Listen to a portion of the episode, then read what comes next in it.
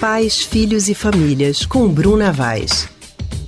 E nós já estamos na linha com a psicóloga Bruna Vaz, do Centro de Pesquisa em Psicanálise e Linguagem, CPPL, CPPL para falar sobre a educação de nossos filhos, né? Vamos conversar com a Bruna? Bruna, boa tarde para você.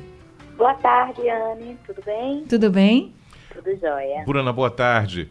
Tudo Olha, bom, Haldney? Tudo bom. De acordo com o Instituto de Pesquisa Econômica Aplicada, 40% dos lares brasileiros são chefiados por mulheres, sendo que em um elevado patamar desse grupo, cerca de 12 milhões, Bruna, elas não têm cônjuges, parceiros para ajudar na criação dos filhos. Isso é realmente uma realidade muito comum.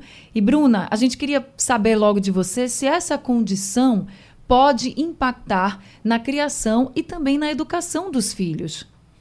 Veja, o que a forma que eu penso é que é uma forma diferente de educar. Né? Desde que a gente teve mudanças, tanto na família e também no lugar da mulher dentro das famílias, né, a gente viu algumas diferenças nessa forma de educar. Que antes a gente tinha né, um modelo mais patriarcal, em que o pai ocupava um lugar soberano, né? A gente tem que pensar que naquela época, por exemplo, uma mulher que fosse deixada pelo marido ou virasse viúva, ela representava uma certa vulnerabilidade social. Né? Hoje o quadro é outro. Né? A gente cada vez mais vê mulheres cada vez ficando mais fortes e podendo cuidar dos seus filhos, da renda da família principalmente, é, cons conseguindo constituir de fato lares né, dessa maneira. É, quando a gente pensa o impacto na educação e na criação dos filhos, é, as, os efeitos né, podem ser diversos.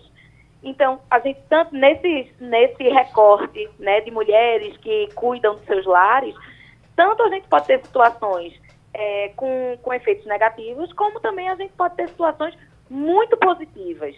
Por que eu digo isso? Porque muitas vezes, é, numa mulher que trabalha o dia inteiro e ainda quando chega vai cuidar dos filhos, da casa, o, ela pode estar tá apresentando esses filhos é, que, elas, que essas pessoas precisam continuar lutando pela sua vida, né? Pela sua vida, por aquele lar, é, é, por ter uma certa representatividade social. Isso é muito importante. Por outro lado, é sempre importante que a mulher consiga consiga efetivamente ocupar esse lugar de pai e de mãe. Não adianta, quando a gente pensa muitas vezes em mãe, a gente acha que é aquela pessoa que passa a mão na cabeça dos filhos. Hum. E aí não vai poder. Nessa, nesse cenário, que é diferente, a gente vai precisar que as mulheres sejam fortes para que possam realmente comandar. Então, quando os filhos estiverem fazendo coisas erradas, elas vão precisar sustentar essa situação de limite. E quando eu falo isso, não só para esses lares que são comandados apenas por mulheres, mas atualmente, mesmo aquela situação que tem o pai e a mãe de casa, a mulher já tem ocupado outro lugar. Uhum. E essas mães, Bruna, elas precisam de algum tipo de apoio quando estão tocando sozinha a educação dos filhos? Veja, é, cada mulher vai nessa situação, ela vai ter um, uma oportunidade diferente. Então, vamos ver desde aquelas que contam com a rede de apoio, né, que são com as avós das crianças, com as tias, mas também a gente vai ter aquelas mães que não contam com essas pessoas. Para essas, de fato, a, a realidade fica muito difícil, porque você ter aí no mínimo oito horas de trabalho, e fora isso, cuidar dos filhos, cuidar da casa, poder ter um lazer, algumas mulheres não suportam. Não por uma vulnerabilidade, mas sim porque de fato essa situação muitas vezes é muito pesada. Se a gente pensar que muitos desses lares, não, essas mulheres não contam nem com uma pensão do pai da, das crianças.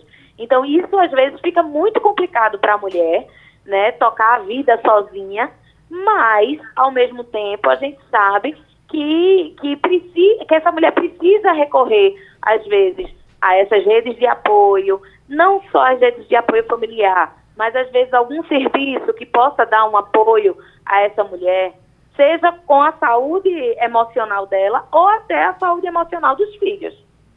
É verdade, são até chamadas de PAN, né? Que é pai e mãe ao mesmo mãe tempo. ao mesmo tempo. E que realmente Exatamente. é um exemplo de guerreira, né? Essas mulheres que conseguem, de fato, levar a família toda e para frente, criar os filhos, se sustentar, realmente são guerreiras e estão de parabéns. Não é fácil, é difícil, mas elas conseguem. É possível, e, né? Exatamente, é possível e elas conseguem. Como também tem pais que criam os filhos sozinhos, enfim.